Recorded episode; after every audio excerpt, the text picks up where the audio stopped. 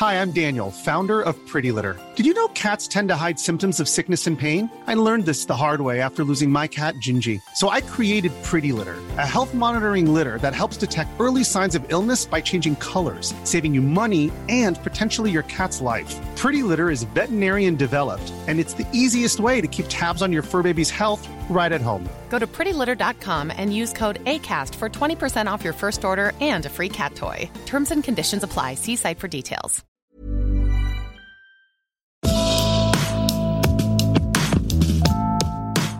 Salut, c'est Gilles Durand. Bienvenue dans Première fois, la série podcast de 20 minutes consacrée aux premières fois dans le sport. Épisode 7 quand l'équipe de France de football prend des couleurs avec Raoul Diagne. C'est un récit de Stéphanie Crampon.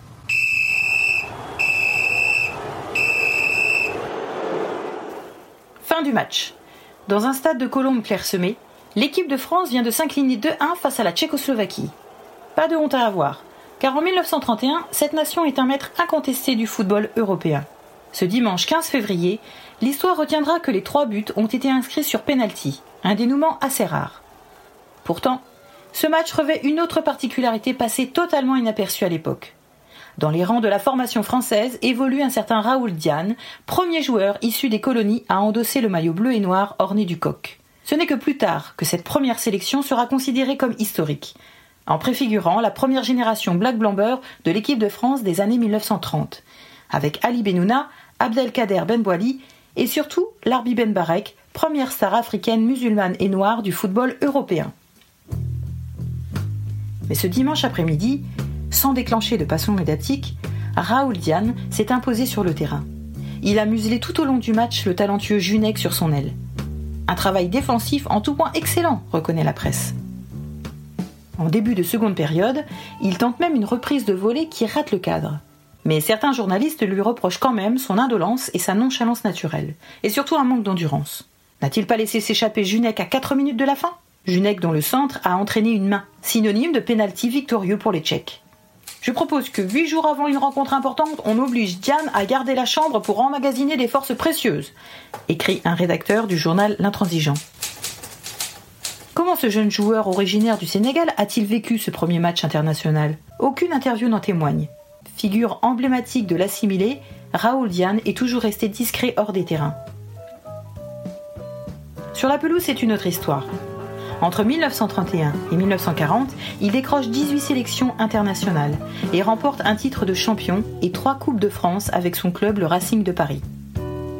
Après avoir pris sa retraite de joueur, il devient entraîneur du Sénégal. Un retour aux sources qui lui permet de remporter les Jeux de l'amitié organisés à Dakar en 1963 en battant l'équipe de France amateur. Paul Litchi, bonjour. Vous êtes historien spécialiste du sport et auteur du livre Histoire du football euh, chez Perrin. Est-ce que vous pouvez d'abord nous, nous, dire qui était Raoul Diagne? Alors Raoul Diagne, c'est d'abord euh, le fils d'un député et d'un ministre hein, de la Troisième République, qui a été euh, le premier sous-secrétaire d'État noir de la République française en 1931. Et puis, c'est euh, d'abord un grand international français, alors qui a joué à, différents postes, mais principalement au milieu de terrain et en défense. Il est arrivé assez jeune à, Paris, enfant, hein, avec ses, parents. Et euh, il a été au lycée Henri IV, au lycée Janson de Sailly, et ensuite il a commencé euh, des études de droit. Et il a travaillé aussi dans une banque au tout début de, sa carrière. Donc c'était quelqu'un qui était quand même faisait partie un peu de, de l'élite, de l'élite française. Oui, c'est quelqu'un qui euh, est d'abord, euh, son, son, père fait partie de la classe politique française. Son père, Blaise Diagne, a joué un rôle important pendant la Première Guerre mondiale dans la mobilisation des tirailleurs sénégalais. Euh, il habitait les beaux quartiers. Sa mère était originaire d'Orléans, donc c'est le fils d'un couple mixte.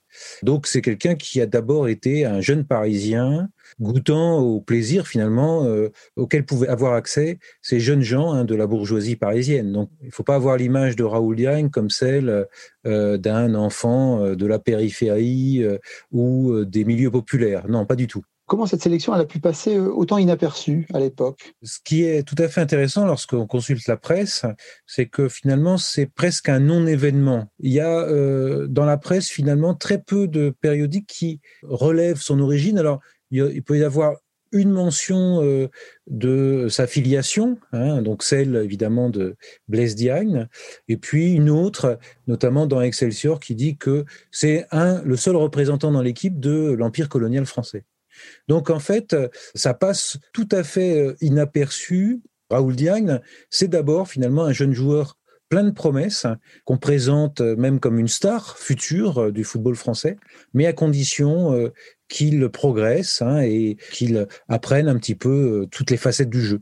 Le public l'affuble très vite d'un surnom, un mon ami, qui est présenté par un journaliste comme une marque d'affection. Qu'est-ce que vous en pensez? Est-ce que c'est -ce c'est révélateur de, cette époque? D'abord, ce qu'il faut dire, c'est qu'on aime évidemment donner un surnom à tous les joueurs. Hein.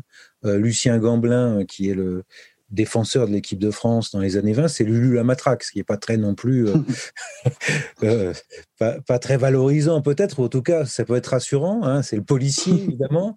Euh, il est clair que chez Diagne, il y a évidemment une certaine condescendance hein, de ces années de la colonisation. 31, c'est aussi l'année de l'exposition coloniale.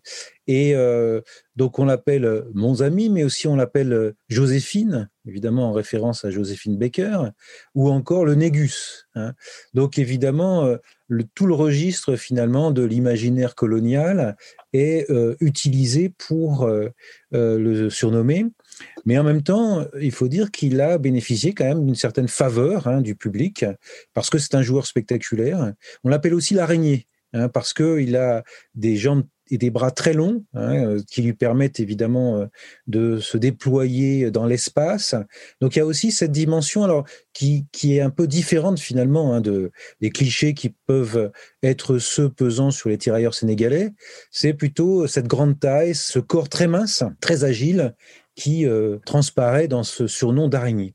Il y a un autre surnom qui apparaît quelques années plus tard pour Larbi Ben Barek, c'est la perle noire. Ben, il est clair que ça fait référence, hein, même si l'arbitre Ben Barek est originaire du Maroc, hein, donc euh, ça fait référence plutôt évidemment au trésor qu'on peut aller trouver, que le colonisateur peut aller trouver en Afrique subsaharienne. Donc c'est ambivalent. Hein. La perle noire, bien évidemment, c'est d'une certaine manière c'est flatteur parce que ça marque évidemment ce caractère exceptionnel, technique, euh, et tous les observateurs s'accordent pour le dire, même si certains considèrent que Ben Barek, ça pèsera sur lui, que c'est plus finalement un acrobate que un joueur de football. Et en même temps, bien évidemment, s'en rend compte aussi de cet euh, imaginaire colonial et euh, de l'idée finalement, en plus dans ces années 30 qui sont, des années de, qui sont des années de crise économique, où l'économie française se replie sur son empire, eh bien, euh, c'est finalement le sport français va puiser dans cet empire des richesses hein, qu'il faut trouver. Comment se positionne la France par rapport à d'autres pays sur, euh, le racisme? Est-ce que on peut considérer que la France a été euh, un peu moins raciste que les autres par rapport à, à, ses joueurs de foot? Oui, on peut considérer que la France a été moins raciste d'un point de vue général hein, pour les sportifs. Dans les années 30, vous allez avoir, évidemment, après euh, Diagne, vous avez aussi des joueurs algériens qui vont porter brièvement le maillot bleu. Euh, donc très tôt, euh, finalement, ce qui a compté, c'est d'abord euh, l'excellence sportive aussi, parce que nécessité faisant loi, le football français n'avait pas forcément beaucoup de talent, donc il allait en chercher aussi en Europe centrale, il allait aussi en chercher en Afrique. Donc très tôt, il y a eu euh, finalement une visibilité qu'il n'y avait absolument pas ailleurs. Hein.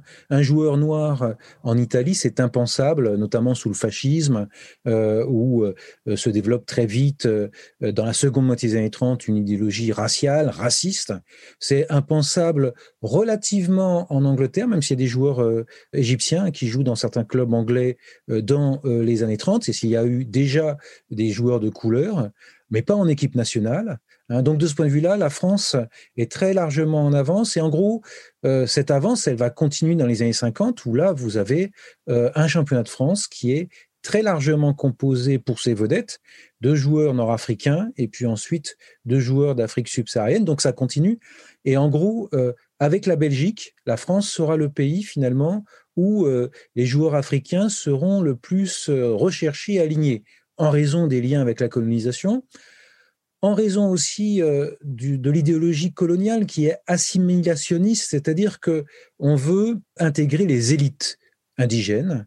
Donc ça en fait partie. Mais il n'empêche aussi que ces joueurs ont pu être l'objet euh, évidemment de sarcasme. On le voit évidemment avec Diagne, on le voit avec Ben Barek.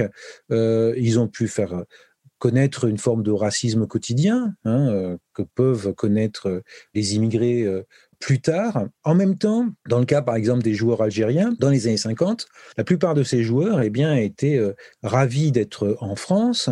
Pour quelle raison? C'est que tout d'un coup, euh, ils perdaient le statut d'indigène, hein, et on les appelait monsieur comme toute autre personne. Donc tout d'un coup, ils euh, touchaient du doigt finalement une certaine égalité qui pouvait être celle de la société française.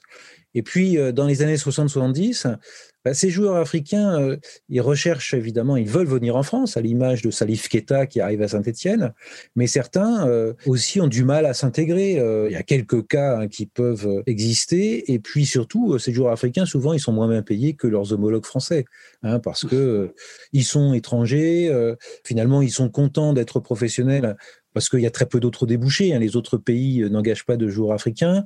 Dans les années 60-70, le football africain est amateur. Donc finalement, ils doivent se contenter de, cela. Et c'est en cela aussi qu'une forme de discrimination perdure. Merci beaucoup, Paul Dici. Première fois consacrée à la première sélection d'un joueur de couleur en équipe de France, c'est fini. Ce podcast original de 20 minutes est à écouter ou réécouter en s'abonnant gratuitement sur toutes les plateformes de podcast. À bientôt.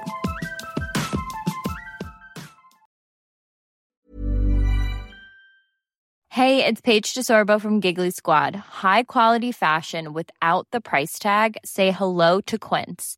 I'm snagging high-end essentials like cozy cashmere sweaters, sleek leather jackets, fine jewelry, and so much more. With Quince being 50 to 80% less than similar brands and they partner with factories that prioritize safe ethical and responsible manufacturing. I love that. Luxury quality within reach. Go to quince.com slash style to get free shipping and 365 day returns on your next order. quince.com slash style.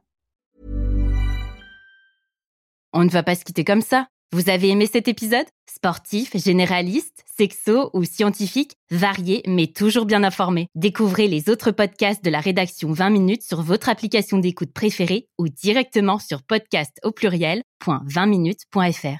Et merci de nous avoir écoutés.